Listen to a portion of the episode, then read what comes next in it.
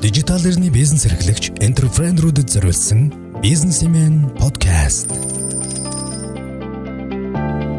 За сайн байцгаана уу? Өдрий эндийг хүргэе. За бизнесмен подкастын маань одоо ажлын шинэ жилийн дугаар гэх юм үү? Одоо эхний дугаар нь хэлж яана одоо хүмүүс амраад сонсогчд маань сайхан дүүрэн ирч хүчтэй болсон бахаа гэж бодож байна. За бид нэр наадмын өмнөх нь одоо нэг дугаар үргээд одоо завсарлчаад одоо ингээд эргээд сэргээд явж байна. За одоо энэ 7 хоногоос эхлээд ингээд 7 хоног бүр нэг нэг подкаст яваад ингээд өмнөх ердийн давтамжаараа явна. За тэгээд э, та бүхэн анзаарсан бол одоо подкаст маань нэг шинэ зүйл нэмэгдсэн. Бид нар подкаст Facebook Live-тай хамт одоо зэрэг хийхээр шийдээд ингээд явж байна. За тэгээд э, сонсогч та бүхэн одоо бид хоёрын зочинтой ярилж байгаа яриан дундор одоо зочноос асуух асуулт тавил бас лайвын доор бичээд комментээр бичээд ирүүлж болно шүү. Сонсогчтой одоо үзэгчтэй тий одоо нэмээд сануулхад манай подкаст маань ингээд зөвлөхөттэй хийдэг вебинартайгаа ингээд дандаа уялдаатай ингээд нэг платформ маягийн үүсгээд явж байгаа. Эхлээд одоо нөгөө зочинтойгоо ярилцаад дараа нь подкаст хийгээд тэгээд вебинар гэдэг нь вебинар дээр нь бизнес эрхлэн одоо зөвлөхөд яг илүү харилцан ярилцаж одоо өөрт яг тулгамдаад асуудал дээр илүү тодорхой хариулт авах юм боломжтой ийм одоо системтэй явж байгаа шүү. За бас одоо бизнесийн подкаст маань одоо сайт, бизнесийн сайт сэтгүүлтэйгээ бас уялдаатай ингээд контентын хувьд нэгдмэл байдалтай явж байгаа гэдгийг бас хэлэх хэрэгтэй. За ингээд одоо би зочноо бас сэдвээ танилцуулъя. За энэ удаа бид эрсдлийн талаар ярилцахаар менежментийн зөвлөх өнөр жаргал багшиг аваад байна. За ер нь одоо ингээд ковид-19-тэй холбоотой ер нь эрсдлийг нэг биш удаа ингээд үе үе ингээд ярьчаад авах шаардлагатай гэж бодож байна ойлголтоогоо тийм ээ. Тийм учраас бизнесийн энэ сэдвийг барьж явсан. За таны хувьд л одоо бас олон гуй шинтэй тийм ээ.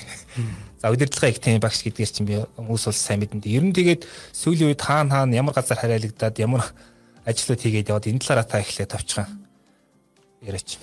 За үндсэн ажил бол үндсэндээ удирдлагын их тийм. Гэтэ яг нийгэмд усны тодорхой хэмжээний мэдээлэл хүргэдэг хамтарч ажиллах зөвлөх үйлчлэгийн зөвлөдгийн хувьд бол төслийн чиглэлийн байгууллага. Аа. Гайг бас үндсэнд бас чиглүүлж ингэж ажиллаж байгаа. Түүнчлээ одоо энэ жижиг дунд үйлдвэрлэлийн хөгжүүлэх сангийн шийдвэр гарах оронд өнгөрсөн жил хэсгэж ажиллаж байна. Нэлээд олон шинжилгүүд бол хийгдсэн байгаа. За үндэсний хөгжлийн газрын эдийн засгийн докторжуулах гэрчлэгийн зөвлөж байдаг. Тэр зөвл ерөнхийдөө төсөлтэй холбоотой, стратегтэй холбоотой одоо зөвлөх хөгжлөгийн байгууллагуудаас ажилтгаалж чадж байна. За. Гэрээгээр бол үндсэн байдлаар тий. Зөв зөв. Тэгэхээр ер нь эрсдэл одоо ярилцлага эхлэхээс өмнө яг эрсдэл гэдэг нэг тодорхойлсон маягийн зүйлийг бас тийм ойлголт өгөх хэрэгтэй байх ч бодсон. Ер нь эрсдэл гэдэг зүйл маань одоо илүү одоо тийм бизнесийн орчинд сэтгэл зүйн хүчин зүйлтэй илүү холбогдож байна уу? Эсвэл одоо тийм объектив одоо хүчин зүйлүүд байгаа даа нэ энэ дээр та нэг ойлголт өгөхгүй юу? За тэгэхээр эрсдэл гэдэг ойлголт бол яг хүмүүсээс хол юм шиг мөртлөө. Яг амьдрал их ойр байдаг л асуудал шүү дээ. Өнөөдөр бид бүхэн алхан тутамдаа л эрсдэлтэй тулгамж байдаг Тэгэхээр эрсдэл гэдэг зүгээр товчхон хэлчих юм бол энэ бол бид бүхний ажил дээр амьдрал дээр хүсвэжтэй биш. Тэр үр дүн гэж л ойлгож болно. Аа. Одоо энэ ажлыг одоо та бүхэн бас энэ бизнесийг маань амжилттай сайхан явуулж байна. А гэтэл одоо энд бид бүхэнд ямар эрсдэл гарч болох вэ тийм ээ? Энэ нэвтрүүлгийн үеэр жишээлбэл. Тэр бол хүсвэжтэй биш зүйл шүү дээ. Таны хүсэж байгаа зүйл биш. Энэ нэвтрүүлэг маань одоо ингээд амжилтгүй болоосоо гэж хүн өсөх үү. А тэгвэл амжилтгүй болчихгүй гэдэг тэр одоо сэтгэл зүйн нэг талаас бол битгэхэд их одоо ач холбогдолтой гэж бодно сэтгэл зүйн талаасаа тийм ээ. Одоо нэвтрүүлгийн амжилттай явуулахын тулд илүү сайн бэлтгэлтэй байх хэрэгтэй байна. Тийм үү? Техник технологийн найдвартай байдалтай байх хэрэгтэй. Магадгүй тог тасрах юм бол яаж цааш нь өргөжүүлэх вэ тийм ээ. Гэх мэтэр нэг талаас бол н объектив а нөгөө талаас бол сэтгэл зүйн шин чанартай гэж бодож байна. Тэгэхээр товчхон хэлэх юм бол энэ хөсвөчтэй биш үр дүн тийм ээ. Хэн одоо автомашины осолд орё гэж хүсэх юм бэ? Тийм ээ хэн одоо галд өртөхийг хүсэх юм бэ? Тэр хүсвэнчтэй биш үр дүн гэл ер нь үр нөлөө гэх юм уу тийм ээ? Тэр зүйлийг л ер нь эрсдэл гэж яриад байгаа юм да. Тэгэхээр эрсдлүүд маань мэдээж эрсдэл олон төрөл байгаа тий. Тэгэхээр эрсдлүүд өмнөр нь ямар ямар төвшөнд бас тэгээд ямар хэлбэрүүдтэй энэ талаар бас яг хөө зарим бизнес эрхлэгч мэдээж л байгаа. Гэхдээ бас зарим сонсогчд бол мэдээг явж магадгүй. Яг ерөнхийдөө тодорхой бас эрсдэл байна. Угасаал учирдаг тийм ээ. Аа А эсвэл тодорхой биш тийм эрсдлүүд байна л да. А тодорхой эрсдлүүд дээр бол одоо яаж яах вэ дөрөм журам зохиогоод стандарт зохиогоо явуулдаг. Яг энэ дөрвөн журмын стандартыг баримтлах хэрэгтэй. Тэгэх юм бол эрсдэл гарахгүй гэдэг байдлаар бол тодорхой эрсдэлд хариу өгж болдог. А тодорхой бус эрсдэл байна л да. Одоо ковид гэдэг юм бол хэн нэгэн тооцоолж байгаа л одоо ковидыг гаргаад л тийм ээ. Тэгэл дэлхийд даяар түгээе гэж одоо бодхоос илүүтэй. Энэ бол одоо тодорхой бус байдлаас тийм ээ бид бүхэн тооцоолж чадаагүй тийм ээ. Энэ нөхцөл байдлаас гарч ирсэн бас ийм эрсдлүүд байдаг. А яг зүгээр төвшингээр нь аваад үзэх юм бол улс орны хэмжээний эрсдэл гэж байна. Тийм ээ. Одоогийн ковидыг ярьж болно. А салбарын хэмжээний эрсдэл бас байж болно. Тийм боловсролын салбарын тийм ээ. Жишээлбэл уул уурхайн салбарч байж болно тийм ээ. За мөн байгуулгын өрх гэрд ч эрсдэл байгаа шүү. Ер нь явж явж. А хувинд ч эрсдэл байдаг. Тэгэхээр энэ төвшин төвшөндөө бол эрсдлүүд бол өөр өөрийн ялгаатай хамрах хүрээ цар хүрээний хувьд бол бас нэг ялгаатай байдаг тал.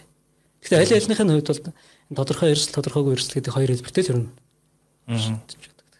Тэгэхээр эрсдлийн менежмент гэдээ бид нэр их ярьдаг те. Гэхдээ одоо тэрийг одоо яаж хэрэгжүүлэх те ямар шатараалтай хэрэглэх яг SWOT шинжилгээ гэдэг нэг зүйлийг бид нэр хийдэг. Аа тэгвэл яг өмнө битэр ярилцчихсэн яриан дээр бол та бас SWOT-ыг бид нэр тийм сайн хийдэггүй гэсэн. Гэхдээ энэ тухай би бас ахаад асууна. Аа тэгэхээр эхлээд юу асуух гээд нэхэр аа ер нь яг одоо эрсдэл багтай байхын тулд эсвэл эрсдэлгүй байхын тулд ер нь одоо яг ямар нэгэн бизнес эхлэх юм уу төлөвлөгөө гаргах төсөл хэрэгжүүлэхэд яг ямар процедураар тэр эрсдлүүдийг илрүүлж те таних ёстой байдгийг. Ер нь эрсдэл яг тохиолдчихсан үед бол ер нь гарах гарц их ховордоо. Аа нэгэнт одоо дампуурл нэгэнт ойлгомжтой болчихсон. Нэгэнт одоо хэрэглэгчид нэр хүндээ алдаад тийм ээ бизнесийн борлуулалтанд зогсчихсон.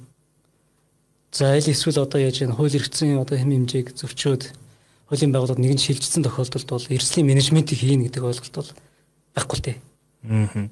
Хямралын менежмент, онцгой байдлын менежмент, дампуурлын менежмент тэргээр орно ер нь тэгж явсан дээр эрслийн менежментийн гол онцлог нь бол урьдчилан тооцоолж, урьдчилан харах явдал байдаг л да. Тэр э, та тэр урднаас ярьжсэн тийм ээ. Эрслийн менежментийн төлөвлөгөө гэдэг нэг одоо их мундаг төлөвлөгөө одоо хувь миний амьдралын эрслийн менежментийн төлөвлөгөө гэж босруулах шаардлага байхгүй л дээ. Манай байгууллагын эрслийн менежментийн төлөвлөгөөч гэх юм уу тийм ээ. Хамгийн гол нь тэр боловсруулж байгаа төлөвлөгөө нь өөрөө эрсдлээс хамгаалагдсан а эрсдэл одоо учрахыг урьдчилан харж таамаглаж тогтоож түүндээ хариу үйлдэл үзүүлэхээр яг нь төлөвлөсөн ийм баримтчиг бол бид нар сайн төлөвлөгч нэрлэдэг байгаа шүү дээ. Төлөвлөгөөгөө бариад явхад үндсэндээ тэр эрсдлүүдээс яг нь зайлс хийждэг. Ийм төлөвлөгөө бол хамгийн чухал. Яг нь дисторолийн хувьд аваад үзэх юм бол сая миний хэлсэн шиг ерөөсөө энэ төлөвлөгөөс боловсруулж байгаа бол заавал орчны нөхцөл байдлын шинжилгээ хийх хэрэгтэй. А гэтэл бид нөхцөл байдлаа бол төдийлэн сайн одоо яах нь тодорхойлж чадахгүй юм л да. Улс төрийн хувьд одоо доктор Гүйч гэдэг юм уу те нэг тийм хэлж чадаад байгаа. За эдийн засгийн хувьд одоо хүндрэлтэй ч гэдэг юм уу тий. Гэхдээ яг эдийн засгийн ямар үзүүлэлт нь яг салбарын одоо ямар ойлголтод нөлөөлөд тэр нь байгууллагын юунд нөлөөлж тэр нь манай бүтээмжид ашиг орлогод эсвэл одоо чанарт ч юм уу тийм ээ эрсд үзүүлээд байгаа тэр нөхцөл байдлыг бол сайтар тодорхойлох хэрэгтэй л да. Аа. Одоо дайм байлдаанаар бодоод үзье л да. Дайм байлдаанаар мэдээж цэргүүд бол орохдоо эрсдэлд одоо өртөх нь угаасаа ойлгомжтой зүйл аль болох эрсэл багтай аль болох ялтан төрхийн тулд сайн төлөвлөгөө боловсруулах хэрэгтэй шүү дээ. Нөгөө талаа маш сайн газар орны байдал тийм үү? Тэр одоо цэрэг хүч одоо бид нар ялагдах нөхцөл бүх эрсдлүүдийг олж тооцоолоод тэгээд тэр бол дайдах төлөвлөгөө хийж бизнес ч гэсэн яг адилхан. Бизнесийн салбарын бүх эрсдлүүдийг тодорхойлоод тэр эрсдэлд аль болох одоо өртөхгүй хүн шиг тийм үү? Давж гарах, тойрж гарах эсвэл босоо шилжүүлэх замаар яах нь үр дүнтэй тэр арга хэмжээг бол төлөвлөх нь чухал. Төлөвлөхийн тулд нөхцөл байдлаа сайтар таних нь чухал. Аа. Энэ төлгөө маань өөрөө бол одоо тодорхой хэмжээний менежментийг ашиглах хэрэгтэй л дээ. Тэгэхээр нөгөө эрсдэл гэдэг маань зүгээр хүн өрсөлдөөдийг тодорхойлоо за ингэчи ингэчи гэж бичих юм бол одоо эрсдэл болгоны хойноос хөөцөлтөд байвал одоо бизнес юу болох вэ? Улс төрийн маш их эрсдэл байна, эдийн засгийн маш их эрсдэл байна. Технологийн өрсөлдөгч ингээл тийм ээ. Маш олон одоо эрсдлийн төрлүүд байгаа шүү дээ. А тэр болгонд хариу үйлдэл үзүүлээд ингээд авах юм бол ер нь бол пянгийн байхгүй л дээ. Аа. Тэгэхээр энэ дэр менежмент хийж зүйл их чухал. Эрсдэл дээр менежмент хэрэгтэй гэдэг л ойлголт. Цогц ойлголт гэж үзэж байна. Тэгэхээр би нэг боломж хараад нэг одоо ID гаргаж ирээд за нэг бизнес эхлүүллээ гэж бодоход ингээд эрсдэл лоослоо гээл за боломж бол боломж чинь цаана бас нэг эрсдэл боломж болгоно одоо нэг гэрэл сүдэр гэдэг шиг боломжийн нөгөө талд ямар нэгэн эрсдэл байх магадлал айгүй өндөр. Тэгэд ингээ эрсдлээ жагсаагаад байсан чинь ингээд айгу олон болчлаа тий. Тэгэхээр нөгөө нэг ихэнх хүмүүс чинь ингээд сэтгэлээр унжирдаг энэ ажилстай явахгүй юм байна, бүтэхгүй юм байна гэд хаях тохиолдол ихтэй. А гэхдээ та бас өмнөх ярилцлагандаа хэлж ирсэн ингээд тэр одоо жагсаасан зүйлс дотор чинь эрсдэл биш юмнууд айгу их байна. Одоо үр дагавар ч юм уу, шалтгаан ч юм уу, янз янзын тиймнүүд байна. Тэр процедурыг нь яаж хийх вэ? Ер нь системлэг сэтгэлгээ гэж хамгийн чухал да. Тэр байгууллага систем тэгэхээр харах хэрэгтэй. Байгууллагын түвшинд ярих хэрэгтэй тий. Тэр байгууллагад бол одоо үндсэндээ орц буюу нөөцүүд гэж байна. Нөөцүүд дотор одоо хүний нөөц, санхүүгийн нөөц тийм ээ. Технологийн нөөц, барилга материал гээл тийм дэд үсгэл. Аа сарын дурдсан орцсон үзүүлэлтүүд бүгд эрсдэлтэй шүү дээ. Хүнээс шалтгаалсан эрсдэл байгаа. Дэд үсгээс шалтгаалсан эрсдэл байгаа тийм ээ. А үйл ажиллагаан дээр эрсдэл байгаа. Үйл ажиллагаагаа задлан шинжилгээ хийгээд үсгээг үйл ажиллагаа чи үйл явцад хуваагдчихна. А үйл явц чинь ингээ ажилбар горим гэдэг хуваагддаг шүү дээ. Тэгвэл ажилбар горим дээр гарсан эрсдэл маань цаашаа нөдөөгөө үзүүлж явж идэг байхгүй юу? Аа. За аман гадаад орчин бас одоо яригдана тийм ээ гадаад орчин дээр макро микро орчин хүчин зүйлс гэж бид хөө ярьдаг. Макро орчны суур хүчин зүйлс дээр ямар эрсдэл байна уу? Микро орчны бүх оролцогч талууд дээр одоо ямар эрсдэл гарч болох вэ тийм ээ? А тэр бүхнийг одоо ингээд тооцоолоод тодорхойлоод явахад бол үндсэндээ маш хүндрэлтэй л дээ. Аа. Жишээлбэл нэгдүгürt болохоор одоо тэр чин таньж мэдэх гэж эрсдлийг таньж мэднэ гэвэл Энэ бол яг тэр системийн хүрээнд сая минь ярьсан макро орчны эрсдлүүдийг яг бүртгүүлжүүлэх хэрэгтэй. Аа. Улс төрөөс шалтгаалсан эрсдэл нь за эдийн засгаас шалтгаалсан эрсдэл нь гарч болох эрсдэл шүү дээ тийм ээ. Хүн ам зүйн нийгэм соёлоос байгаль экологоос олон улсаас тийм ээ технологийн хувьд ямар эрсдлүүд байж болох вэ гэдгийг бүртгэж байгаа байхгүй. А улс төр гэхэд дотроо л баг 10 гаруй тийм эрсдлүүд байдаг. Эдийн засаг гэхэд баг 20 орчим төр эрсдэл байдаг тийм ээ. А микро орчин дээр одоо хэрэглэгчтэй холбоотой эрсдлүүд байж болно. Хэрэглэгчийн зан төлөв солигдож болно хэрэглэгч жишээлбэл одоо гомдол гаргасны үднэс нэр хүнд унж болно тийм ээ. За өрсөлдөгч нар өөрснөө давуу байр суурьтай болох нь бас тухайн бизнес эрхлэгчийн хувьд маш хүнд байдалд орох эрсдэл бас байж болно. Дэмжигчийн зүгээс нөгөө дэмжихээ байх, хөрөнгө оруулагчийн зүгээс одоо хөрөнгө оруулалтын ямар нэгэн асуудал гарах тийм ээ. Энэ бүхэн маань үндсэндээ таньж мэдэх их чухал. Тэгээ одоо ингээд эрсдлийн ямар нэгэн сурвалж зохион байгуулад ингээд байж байгаа эрсдэлээ таньж мэднэ гэхээр тухайн одоо юу гэдгийг аялал жуулчлалын жуулчдын баазын эрсдэл болно тийм ээ. Эсвэл нэг үйлдвэрлэлийн барилгын одоо материал үйлдвэрлэл барилга барих маш олон бизнес төр яг нь эрсдлийг бүртгэлжүүлээд үзэхээр ерөөсөө 300-аас 500 гаруй эрсдэл гарч ирдэг байхгүй. Тэгэхээр тэр 300-аас 500 гаруй эрсдэл гараад ирэхээр чинь нөгөө бизнесээр унмаар бизнес эрхлэгч үзлэхээр ундаг байхгүй юу? Яагаад гэвэл анх удаа тэр бизнесийг бол ингээд дандаа эрсдлийг тэгж бүртгэлжүүлж авч штэ. Таньж мэдсэн байна. Маш их стресс ордог байхгүй юу? Гэхдээ энэ бизнесийг ер нь хийх нь зөв ч юм уу, буруу ч юм уу тийм ээ. Аа эрсдэл менежмент хоёр дахь шат нь байна л да. Тэр тодорхойлох гэж. Тэр 300-500 гаруй одоо эрсдлийн хүчин зүйлийг ингээд аваад үзэх юм бол зарим нь хүчин зүйл байгаа юм. Зарим нь одоо тэр эрсдлийг үүсгэх шалтгаан байгаа юм. Зарим нь эрсдэл байгаа юм. Зарим нь өөр нөлөө, зарим нь үр дүн, зарим нь хор хохирол гэдэг. Тэгээ үндсэндээ ингээд маш олон одоо юм аа харилцсан уялдаа бүхий ойлголт гэж ойлгож байна. Ингээд тодорхойлоод ирэхээр хүмүүс их тайвширдаг байхгүй юу? Үгүй чи 300 500 гаруй эрсдлийг яг одоо ингээд тодорхойлоод яг эрсдэл нь хэд юм бэ гэдээ тооцоод үзэхээр нэг 30-аас 50 ч юм уу те болчдөг. А хүнд бас нэг арай гэрэлгээгээ тусч эхэлж штэ. За ингээд тэрийг үнэлдэг. За далайцын хувьд, давтамжийн хувьд тийм үү? Зарим эрсдэл бол баг ингээ гарахгүй дээ. Гацаа гарсан ч нэг тийм одоо хор охирол багтай тийм үү? Аа А зарим нь бол маш олоодаа тохиолдог, маш их хороо охиролтой. А зарим нь хаяа тохиолдсон мөртлөө маш их давтамжийн хувьд ялгаатай. Тийм, далайс давтамжийн хувьд үнэлээд ирэхээр яг тэр 30-аас 50 эрслээс яах нь 10 хэдэн 10 гаруй л яах нь эрсдэл хамгийн аюултай байдаг байхгүй юу? Үнэлгээгээрээ. За тэгэхээр одоо энд хариу үйлдэл одоо хийж болж штэ. Одоо далайс давтамж багтай эрсдлүүдийг бол тухайн үед анхаарал явуулчихад болж байна. Магадгүй давтамж ихтэй далайц багтай байх юм бол тэр журамлчиж болж байна тийм үү? Аа А бүр далаас давтамж ихтэй байх юм бол тэрийг бүр одоо стратегийн төлөвлөгөө одоо бизнес төлөвлөгөөндөө тусгаад тодорхой хэмжээний хөрөнгө хариу үйл тусгаад тийм ээ тэр урьдчилан нөөц хуваарлах нь тийм урьдчилаад харцсан учраас одоо менежментийн одоо тодорхой чиглэлүүдийг яах нь тогтоогоод ажил үргэлжлүүлээд ажлын байранд нь одоо тусгаад ирэхэд бол ер нь сургалтын сүлд бол их сэтгэл хангалуун болчихсон инээж инээж байдаг. Яагаад инээ гэдэг юм гэхээр эхлээч зүгээр болиё гэж бодлоо шүү гэж тийм ээ. Ер нь танд одоо та мэдээж төрийн болон одоо хувийн хвшлийн олон байгууллагатай хамтарч одоо ажилдаг тэ зөвлөгөө өгдөг. Ер нь яг та сонсогч сонирхуулах тийм жишээ байна. Одоо эрсдлийн төлөв амжилттай гаргаад ингээд үнэлээ тодорхойлоод явцсан тийм жишээ байна уу? Зүгээр ер нь бүх төлөвлөгөөн дээр эрсдлийг тоосдог л доо. Аа. Одоо гангийн үйлдвэрч байсан тийм ээ амарч газарч байсан Ер нь бизнесийн ч бай төрийн ч бай бүх байгууллагууд л эрсдэл байгаа шүү дээ. Бид бүхний хийсэн гол зүйл бол одоо нэлээд хэдэн эрсдлийн менежмент төр одоо ажилласан байгаа. Жишээлбэл одоо гайлын байгууллагын эрсдлийн менежментийг гайл ерөнхий газрын эрсдэл төр бол ажиллаж байсан. Энэ байга ер нь менежментийн зөвлөгөө өгж байхад байгууллага болгоно ер нь их онцлогтой. Одоо газрын харилцаа гэдэг тэгэхэд харилцааны менежмент дээр суурилна.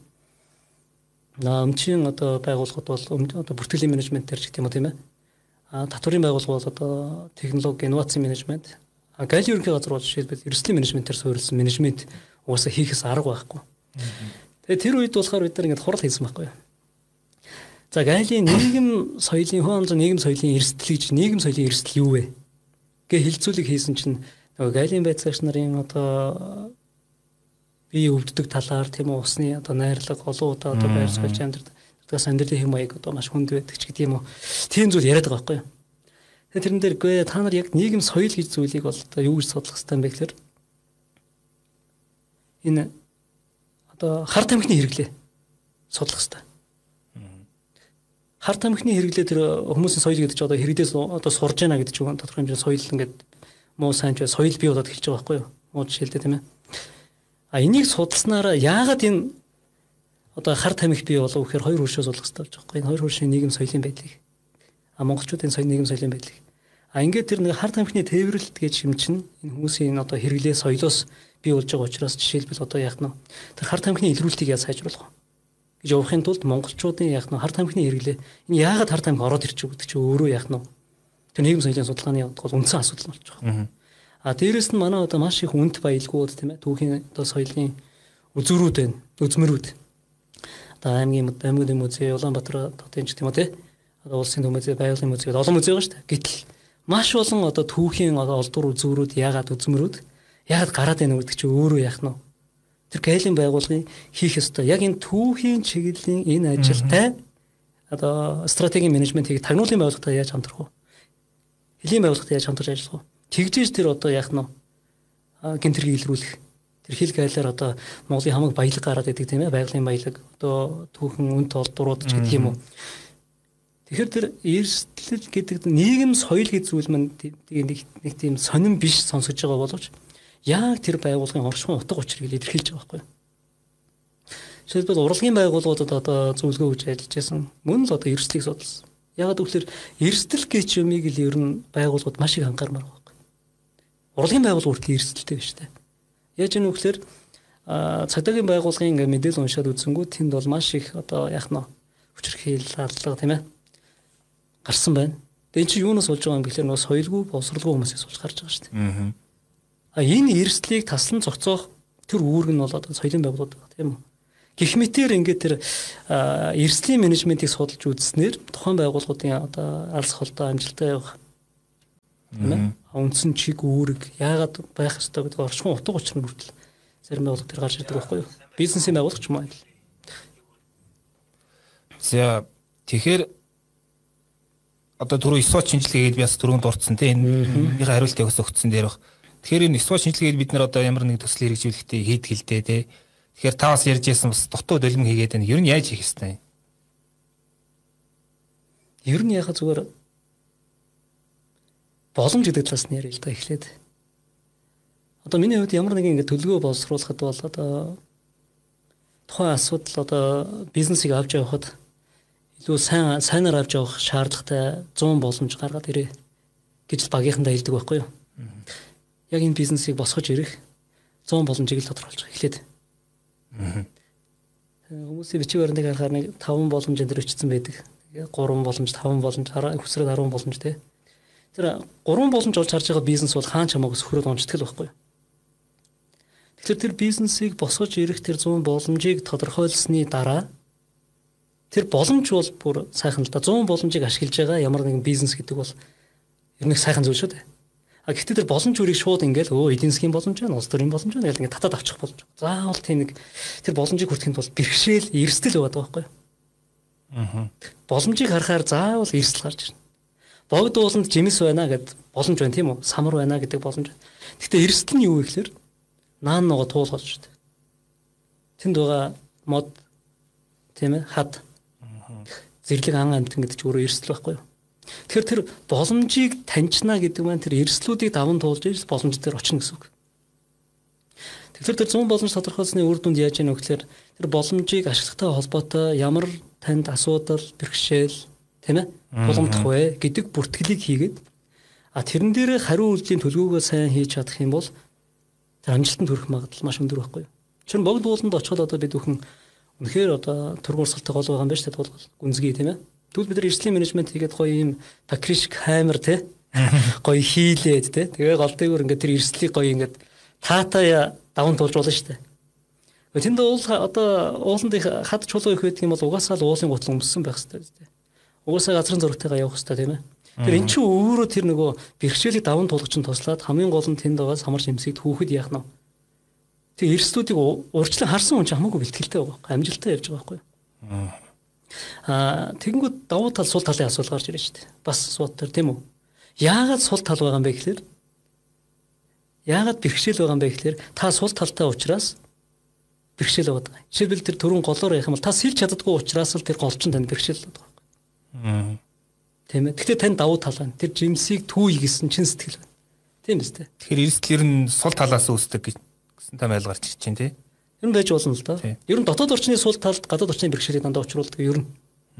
Дандаа хоёулаа таахгүй. Тэгэхээр аялаа ингээл ойлгож байна. Боломжоо тодорхойлчлаа. За 100 тодорхойлчлаа тийм үү? А тэгсэн чинь эрсдэл 100 гаруй эрсдэл гараад ирж байгаа байхгүй юу? Тэгтэл яг таны давуу тал чинь яг тэнд илэрч гардаг. А би энэ энийг нэг чадах юм байна уу? Энэ бэрхшээлийг даван туулж. А энэ энийг чадахгүй байна чадахгүйгээ сул талж чаддгийг давуулж нэлээд байгаа байхгүй юу? Тэгвэл өөрөө одоо юу хийх хэрэгтэй вэ? Давуу талаа ажиллаад сул талаа арилгаад бэрхшээлийг даван туулж боломжийг хүртэх хэрэгтэй. А тэр чинь л төлөвлөгөө шүү дээ. Жишээлбэл одоо юу гэдгийг жижиг дунд үйлдвэрлэлийг дэмжинэ, урт хугацаатай бага хүтээ зээлээр одоо дэмжинэ л гэж улс төрийн хувьд одоо ард түмэнд боломж өгөөд шүү дээ. Уул нь бол та нарын жижиг дунд үйлдвэрийг бизнесийг дэмжиж зээл өгөө, баг хүүгүү, урт хугацааны Энэ бол ард түмэндээ өгж байгаа боломж мөн тийм биз? А тэгтээ яг ард түмэн очоод тэр боломжийг хүртэх гээд ингээд өө мөнгө авъя гэсэн чинь банкар дамжуулж авах гэж байна. А банк тэгэнгүүт одоо яах нь бэрхшээл болж байгаа шүү дээ. Та энэ бизнесийг одоо 5-аас доош жил хийсэн байх хэвээр, сайн төвхтэй байх хэвээр тийм ээ. Та барьцаа хөрөнгөтэй байх хэвээр, энэ санхүүжүүлэх 30% нь одоо яах нь танд байх хэвээр. Тэгэд улс төрийн боломж байна л да. Тэгсэн чинь ингээд эдийн засгийн хувьд яах нь банк бэрхшээл учруулж байгаа. Тэг яагаад гэвэл та сул талтай байхгүй юу? Танд 30% байхгүй учраас. Танд тэр бизнесийг доктортой явуулсан 5-10 жилийн түүх байхгүй учраас. Тийм үстэй. Урьдчилгаа 30% барьцаа хөрөнгөнд байхгүй байгаа нь бидний сул тал байхгүй юу? Амьдрал дээр бол. Гэтэ давуу тал байгаа тийм үү? Яг тэр чиглэлээр нарийн мэрэгсэн байж болно шүү дээ. Гоё санаатай байж болно шүү дээ. Тэгвэл одоо давуу талаа ажиллаад сул талаа арилгаад бэрхшээлийг даван туулж боломжийг хүртэх хэрэгтэй шүү дээ. Яагаад гэвэл тэр бэрхшээл гэж зүйл байгаад байгаа маань л боломжийг хүртэхэд саадлаад байгаа байхгүй бэрхшээлж байгаад байгаа зүйл маань бидний давуу сул талыг үндсэнд нь тодорхойлж чадах байна. Одоо тэгвэл яах ёстой вэ? Эрсдлийн менежмент хийх ёстой болж байна л да. Аа. Та үнэхээр давуу тал тэр гоё санаа байгаа бол танд гоё санаа байна мөнгө байхгүй. Тийм үү? А тэгвэл мөнгөтэй мөртлөө гоё санаагүй хүмүүстэй хамтарчих юм бол та давуу тал ашиглаж гин гэсэн үг байхгүй. Таны сул тал арилж гин гэсэн үг. Банкн дээр очиход та хоёр нийлээд яах нь гоё санаатай, гоё мөнгөтэй, ирээдүйтэй бизнесээр гоё түүхтэй байхгүй.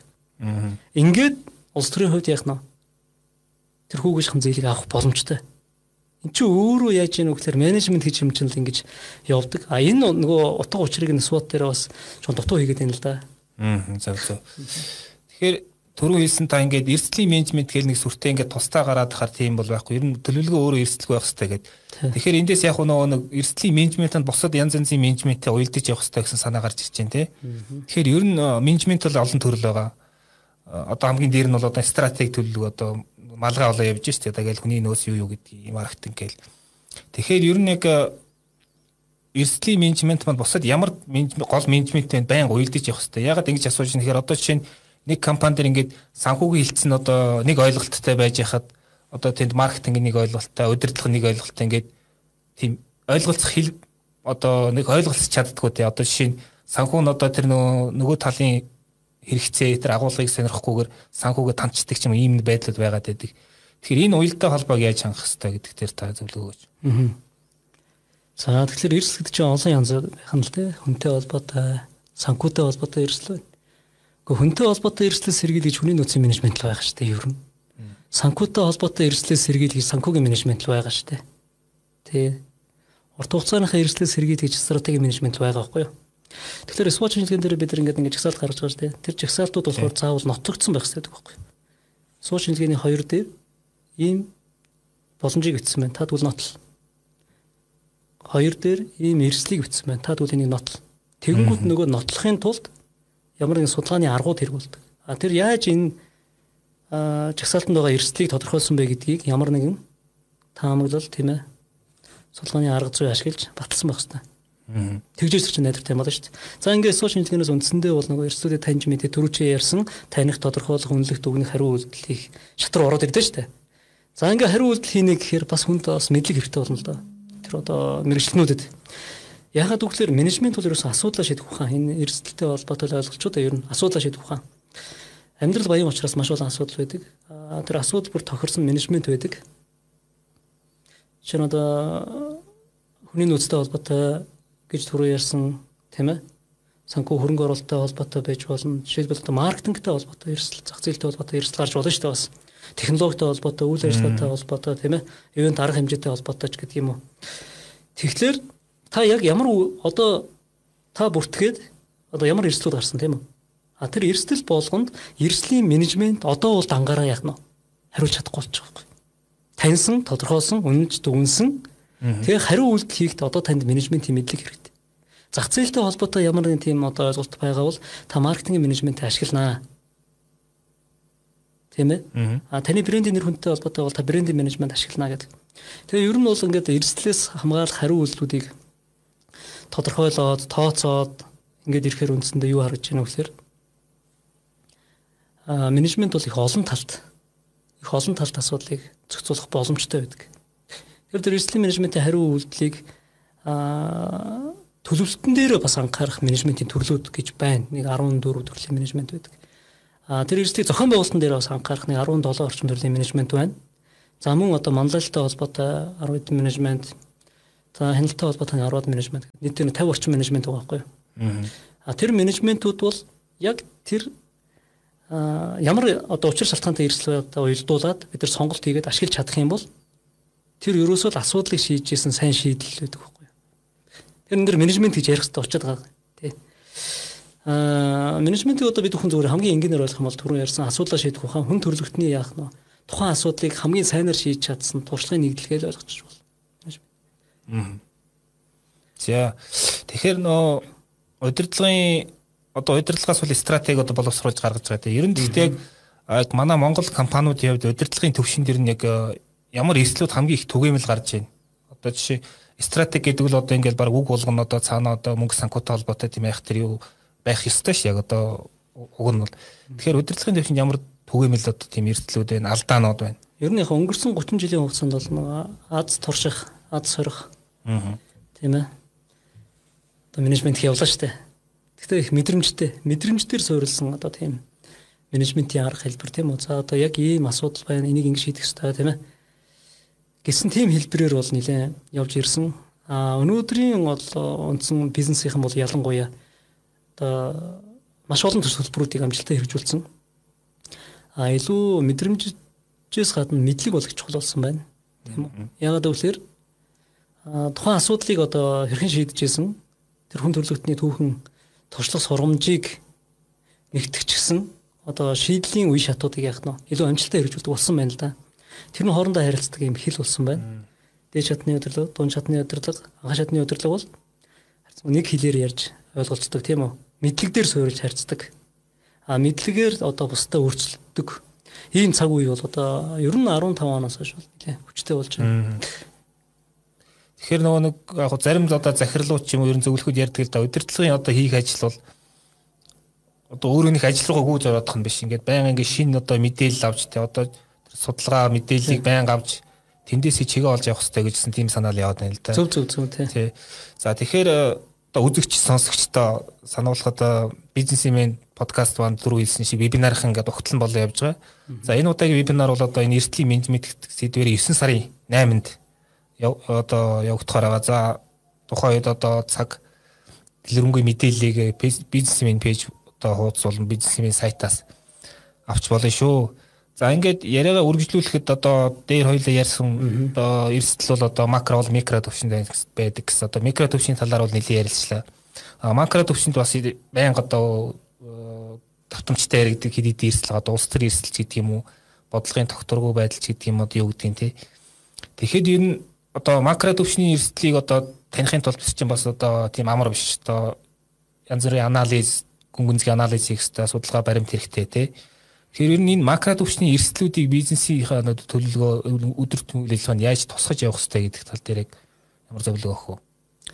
Ер нь макро орчны төлөвлөгөө гэдэг маань макро орчны одоо онцлогоо гэдэг маань урт хугацааны төлөвлөгөөн дээр л илүү ашиглагдана л да. Тэгэхээр одоо тодорхой бизнес бол одоо хүнээр авч үзэх юм бол нүд нүд гэж байна тийм үү? Байгууллагууд бол одоо зарим нэг нүд муутай, зарим бүр сохор байгуулга шүү дээ. Тэгээ сохор гэдэг нь яаж вэ гэхээр ямар ч нөгөө зорилго эрхэм зорилго байхгүй, зорилго байхгүй, зорилт байхгүй, өвлийн програмчлал байхгүй тэгж явж байна тийм үү? А зарим байгууллага ингээд эрхэм зорилготой мөртөө тэр нь яг ингээд хэрэгждэг.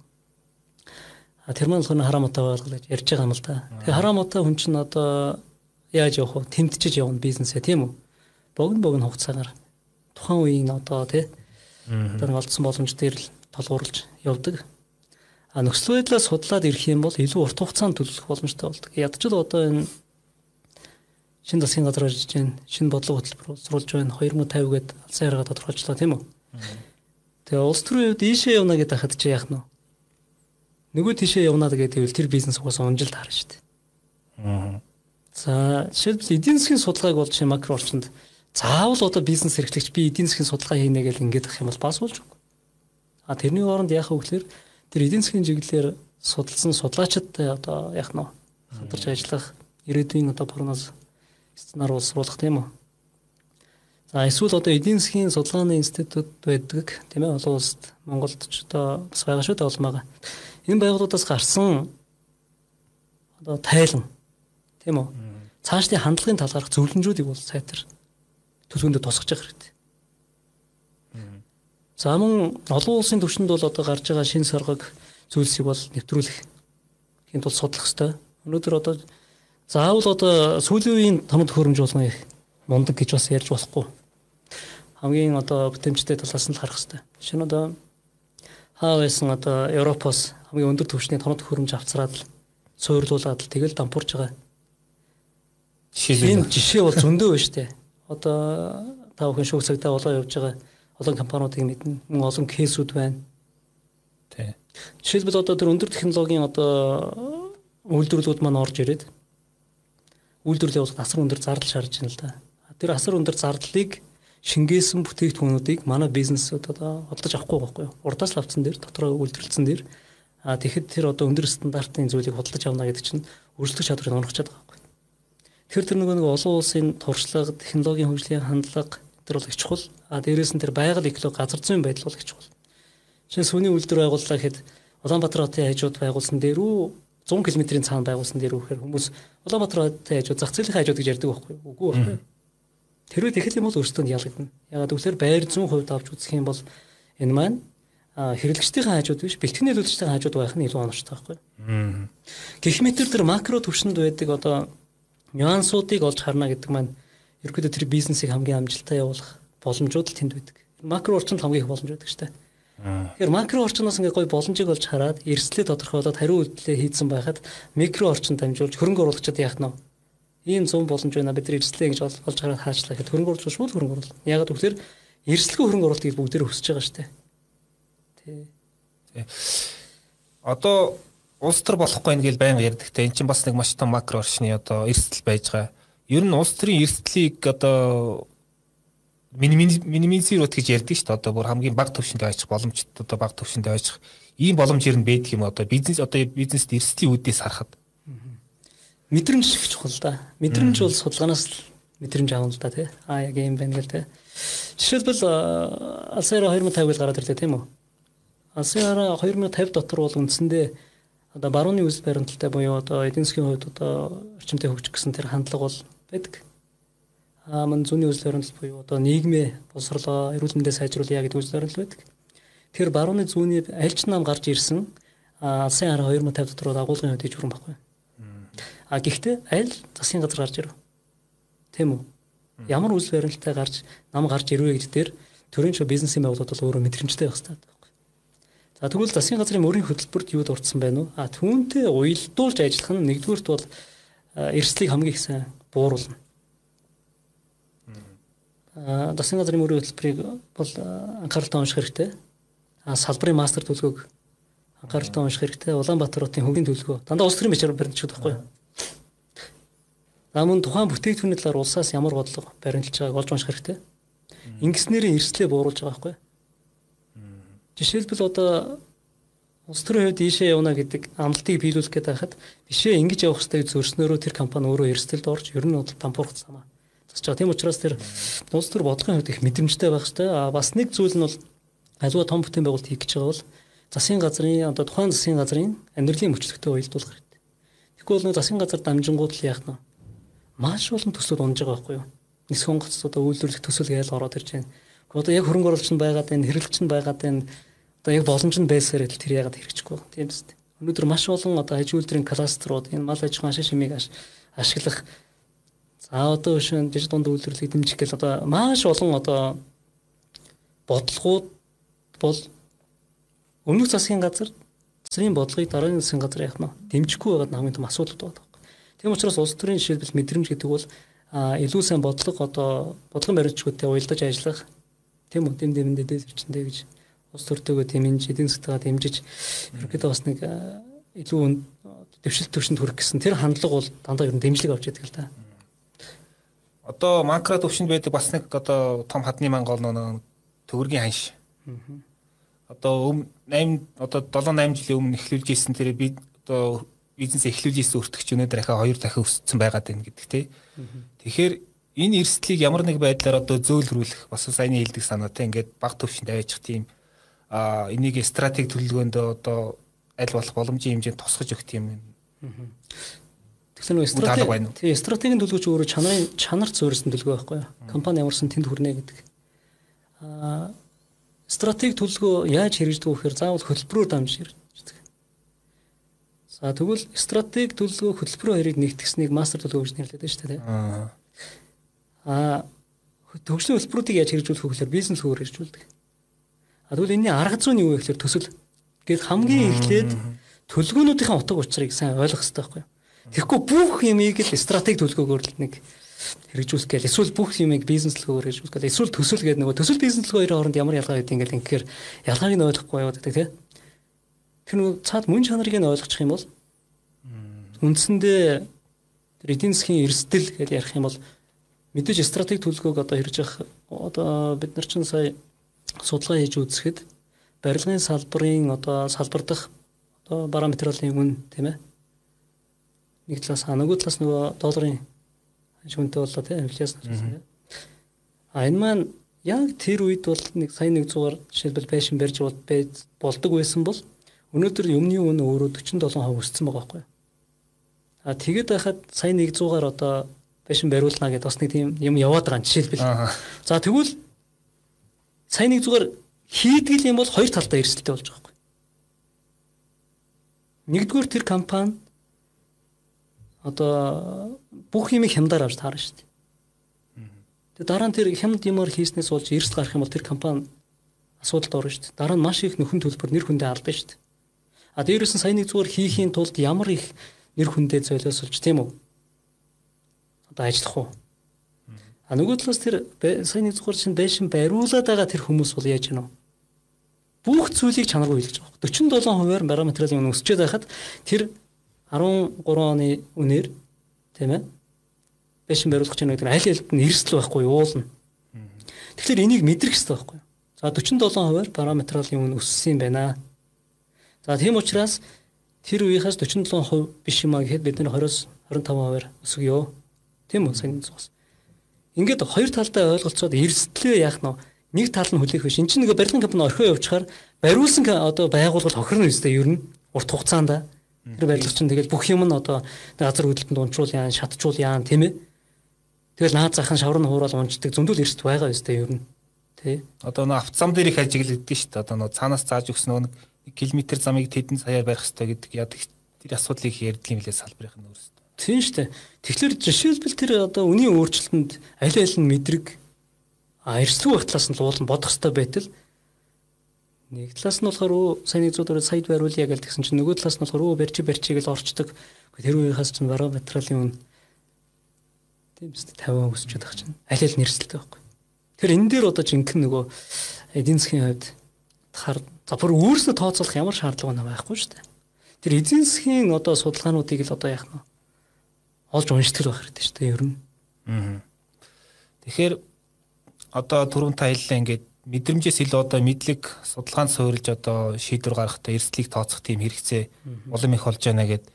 Тэгэхээр ер нь яг бас тэгтээ мэдрэмж байхгүй байх гэж бас хэлж болохгүй бах тий. Мэдрэмж бас тодорхой хэмжээнд байх хэрэгтэй. Ер нь энэ хоёрын нэгдлийг мэдлэг мэдрэмж хоёрын нэгдлийг яаж ухаалаг одоо зохицуулж хангаж явах хэрэгтэй. Эрсдлийн талаас. Ер нь мэдлэг гэхээр одоо бид бүхний хэрэглээд байдаг стандарт гэж ойлгож болно шүү дээ. Яг стандартлагдсан мэдлэгүүд. Мэдлэг. Тэр яаж яах вэ гэхээр хангалттай хэмжээнд туршигдсан байна. Хангалттай хэмжээнд нотлогдсон байна мэдлэг гэж хүлэншөөрөгдсөн байна. Тэгээ нийтээрээ суралцж байгаа юм байна. Тэрийг стандарт, босрлын стандарт, сургалтын стандарт, үйл ажиллагааны стандарт болгож явуулсан байна. А мэдрэмж гэж юм бол тэр судалгаагаар гарч ирдэг байхгүй юу? Одоо яриад байгаа тий. Нийтдээ бараг 40 орчим хүчин зүйлээр судалгаа хийгээд а тэр судалгаагаа үнэлээд дүгнээд тэгээ яг одоо ингээд тодорхойлолтууд гаргаад ирэхээр яг мэдрэмж нь ороод ирж байгаа. Улс төрийн мэдрэмж, эдийн засгийн мэдрэмж, нийгэм соёл хэрэглэгчийн зах зээлийн мэдрэмж бүх зүйл нь ороод ирдэг. Тэгэхээр нэг талаас тэр стандарт мэдлэг нөгөө талаас судалгаан суурилсан мэдрэмж хоёр орж ирэхээр л яг өрсөлдөх чадварыг бий болгоод байгаа байхгүй. Тэр ямар арга хэрэгсэл байна уу гэдэг үзэх юм бол одоо Монголд чинь ингээд гой гой засгийн газрын мөрийн хөтөлбөр боловсруулаад нөгөө чөлөөт бүсүүд маань байгуулагдаагүй л байгаа зү. Байхгүй. 40 олон жил яриад байхгүй. Дагуул хот бас байхгүй. Дагуул хотод бас байхгүй байна. За тэгээд нөгөө мундаг мундаг кластер нөгөө мундаг мундаг ажил төрийн паркууд, нөгөө мундаг цахилгаан станцууд тий. Гэ яагаад юм болохгүй байгаа юм бэ гэхээр одоо бид нарт бас тодорхой хэмжээний арга зүй хэрэгтэй болчиход байгаа байхгүй. Энэ ерөнхий сайдаар ороод хэлсэн юм л да ерөнхий сайдаа. Монгол улс ажлын менежментээ сайжруулах бид нар ерөөсөө нэг ажлын менежментгүй ард түмэн юм байна штэ.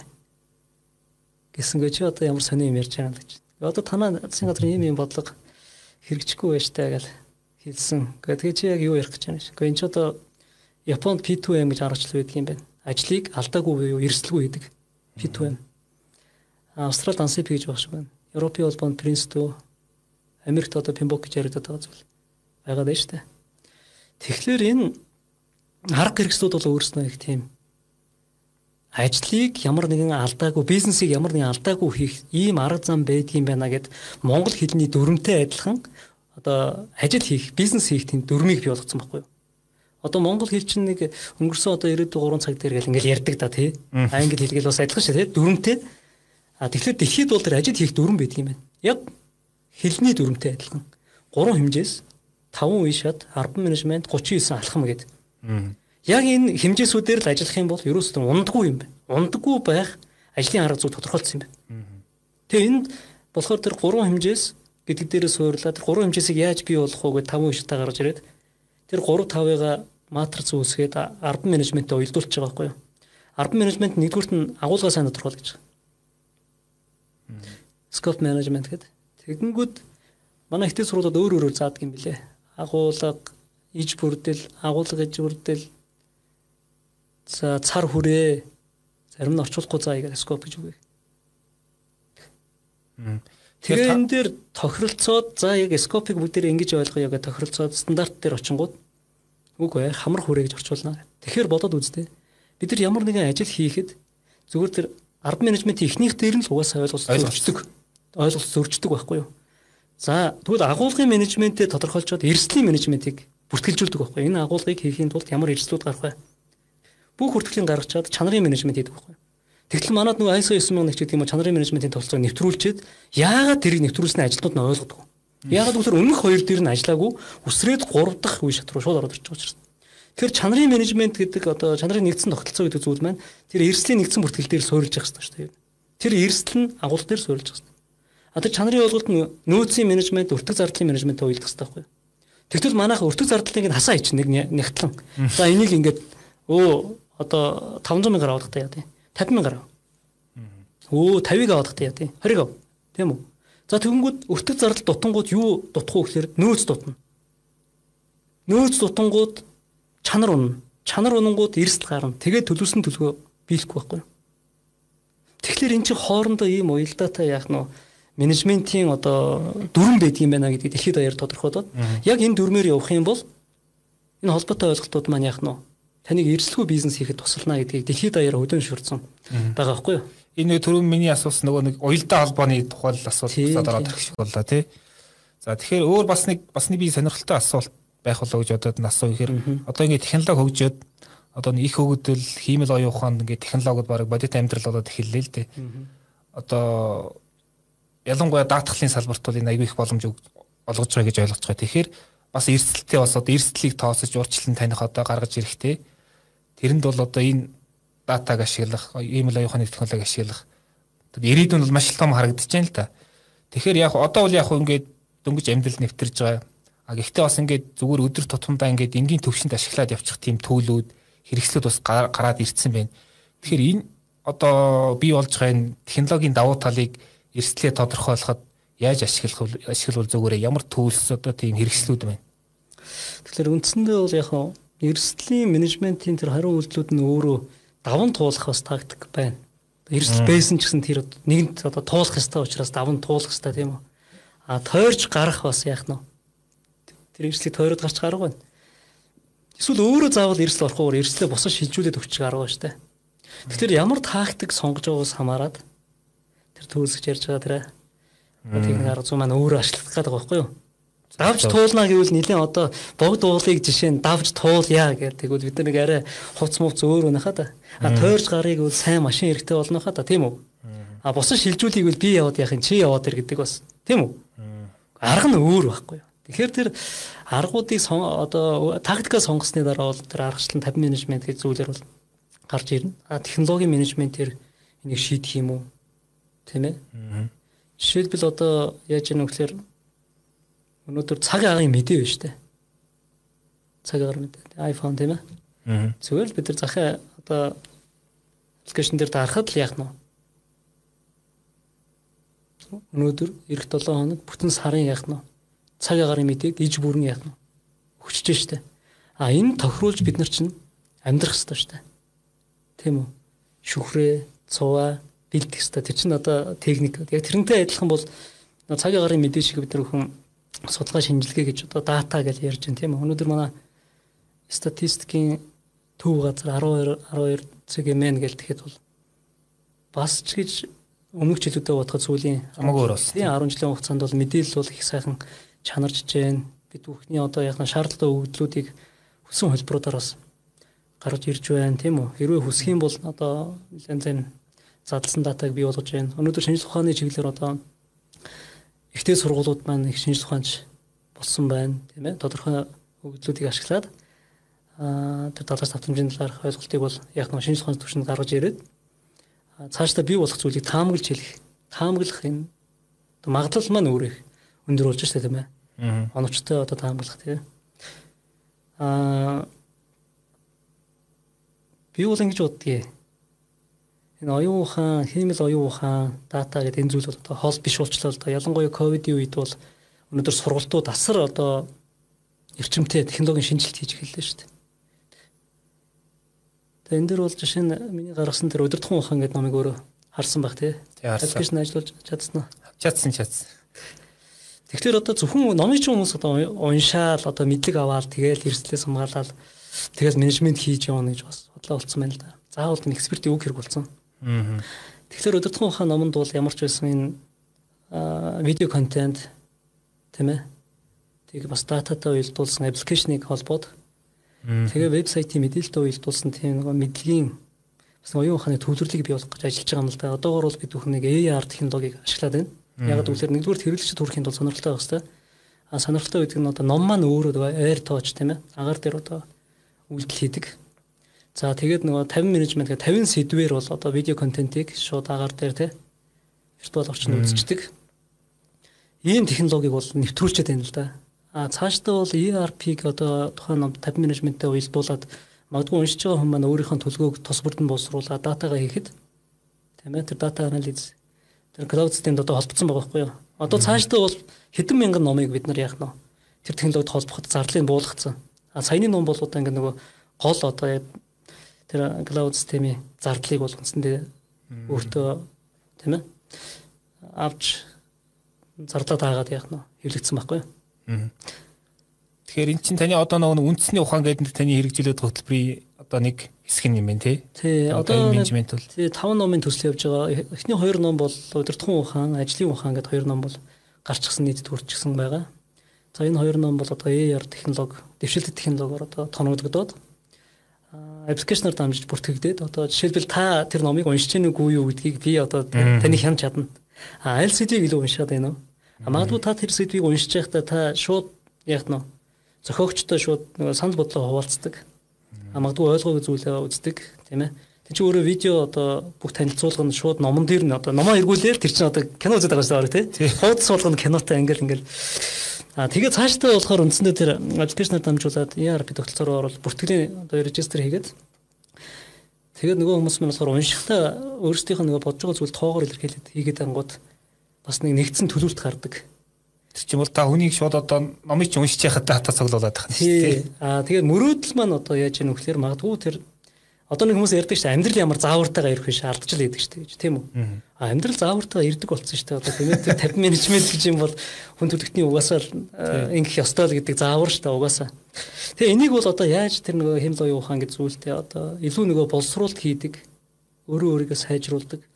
Тим технологитой яаж уялдуулах уу гэж одоо сонирхоод л байна л да. Одоо сансарт одоо фожо хөрөх нь одоо Илон Маскын асуудал тийм үү. Тэгэхээр зүгээр яг номыг технологитой уялдуулах юм бол бас ямар төвшөнд хүрэх бол тийм ээ та а CRM гэл тэ чатбот гэл яаж шиг байна. Энд энэ бүх юм чи амьдрал дээр байж байгаа зүйл шүү дээ. Тэгэхээр та заавал эрсдэлд орж явахаар магадгүй 50 менежментийг номыг олж уншсанаар яах нь?